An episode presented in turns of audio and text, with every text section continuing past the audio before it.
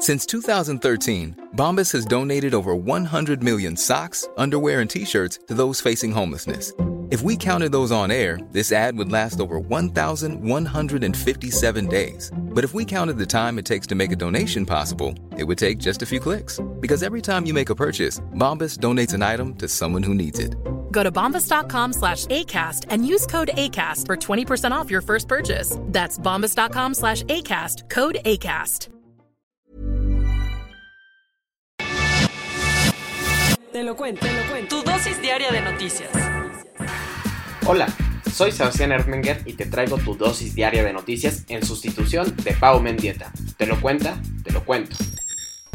Sin deberla ni temerla. El embajador de Italia en la República Democrática del Congo y dos de sus colaboradores fueron asesinados en una emboscada en contra de la ONU. Mientras viajaban en un convoy de la Organización de las Naciones Unidas desde la ciudad de Goma, el embajador Luca Atanasio de Italia, un carabiniere italiano que lo custodiaba y el chofer del vehículo fueron asesinados por un comando armado. La misión diplomática se dirigía hacia una escuela de la localidad de Rutshuru, en donde el Programa Mundial de Alimentos lleva a cabo un proyecto de alimentación para la gente más desfavorecida.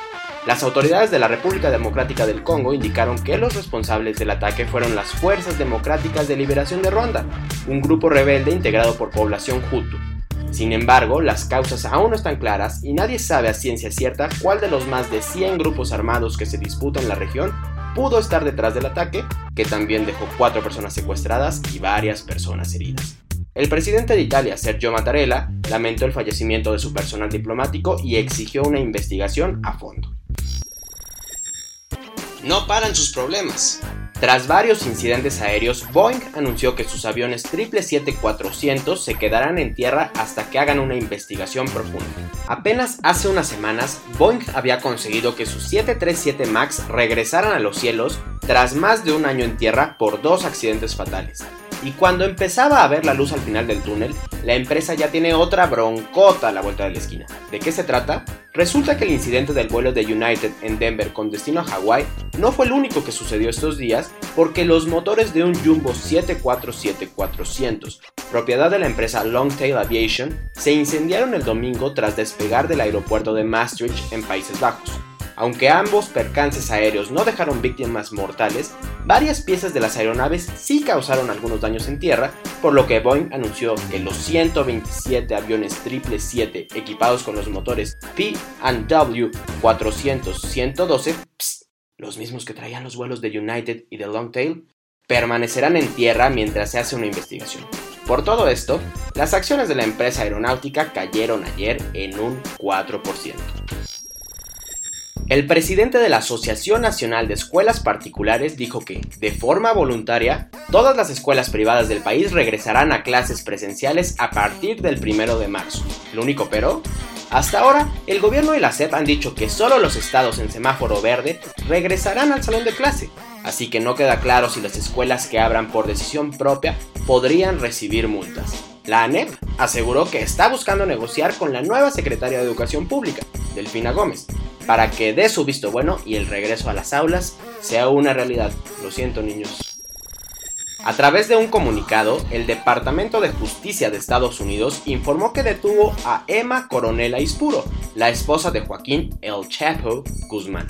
La mujer de 31 años y quien tiene nacionalidad mexicana y estadounidense fue arrestada en el aeropuerto de Dallas, en Virginia, cerquita de Washington, D.C., acusada de tráfico de drogas. Emma tendrá que comparecer virtualmente ante un juez federal para responder por las acusaciones de conspirar para importar cocaína, metanfetamina, heroína y marihuana, así como su participación en el escape del Chapo de una prisión mexicana en 2015. Justo en el Cora. Para tristeza de muchísimos, el icónico dúo francés de electropop Daft Punk anunció su separación después de romperla por más de 28 años. A través del video Epilogue que sacaron de su película Electroma de 2006, los músicos parisinos Thomas Van Galter y Guy Manuel de Homen Cristo colgaron los cascos y anunciaron el adiós de una de las bandas más importantes de la escena dance house del mundo. Seguro alguna vez bailaste y cantaste a todo lo que da algunos de sus clásicos como Get Lucky y Lose Yourself to Dance. Entre muchos éxitos que llegaron a los primeros lugares de las listas de popularidad desde 1993, cuando inició este dúo. ¿Odias las mudanzas? Tal vez quieras copiar el método que usó un habitante de San Francisco quien decidió que era mejor mover toda su casa en lugar de empacar todo en cajas de cartón.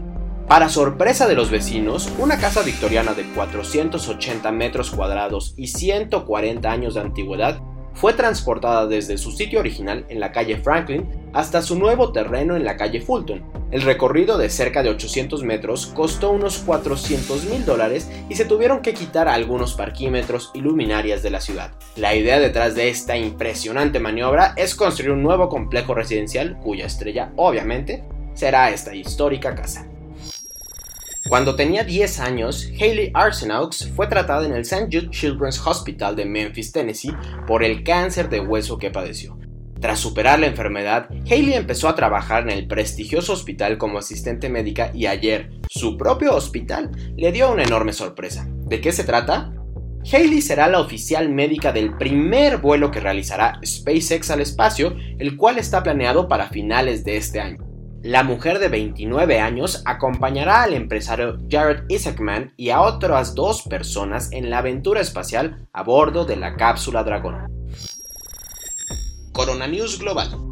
A nivel global ya hay más de 111.700.000 casos y hasta ayer en la noche al menos 2.473.000 personas habían muerto.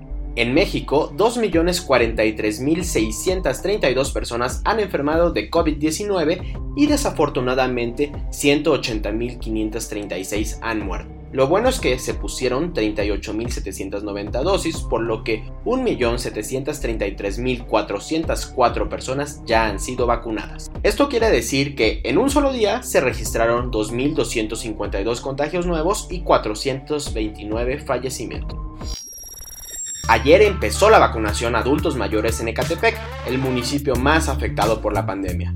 Más detalles, el municipio mexiquense recibirá todas las vacunas chinas de Sinovac que llegaron a México hace unos días. Marcelo Ebrard informó que un cargamento con 200.000 dosis de la vacuna Sputnik 5 llegó a México ayer por la noche procedentes de Moscú. Estas vacunas rusas serán aplicadas a los adultos mayores de 60 años en las alcaldías Tláhuac, Xochimilco e Iztacalco de la Ciudad de México, que empezarán a vacunar a partir de mañana, miércoles 24 de febrero. En su visita a México, el presidente de Argentina, Alberto Fernández, recorrió la planta de Liomont en el Estado de México, en la que se envasa la vacuna de AstraZeneca, producida en su país, en Argentina, obviamente. Por aquello de dudas, la UNAM aclaró que no regresará a clases presenciales en ninguno de sus planteles hasta que no se esté en semáforo verde. Tras rebasar los 500.000 fallecidos en Estados Unidos por la pandemia, Joe Biden dio un discurso a la nación en el que se solidarizó con los familiares de las víctimas y se comprometió a seguir vacunando a millones y millones y millones de personas. Boris Johnson anunció un plan de reapertura de cuatro fases en el que se comprometió a garantizar un verano incomparablemente mejor de que los contagios han bajado considerablemente en el Reino Unido. En uno de los estudios más serios que se han hecho sobre la vacuna contra el coronavirus en el mundo real y sin controles de laboratorio, científicos escoceses encontraron que tanto las dosis de Pfizer y las de AstraZeneca ayudan a reducir hospitalizaciones y muertes. Kevin, el pavo real que se convirtió en el símbolo del confinamiento en Inglaterra tras aparecer durante la primera ola de contagios, murió, murió ayer tras ser atacado por un zorro. Estas son hoy tus dosis diarias de noticias. Yo te espero mañana y espero que Pau Mendieta esté muy pronto de regreso por estos canales. Yo soy Sebastián Ermenger, que tengas un excelente martes.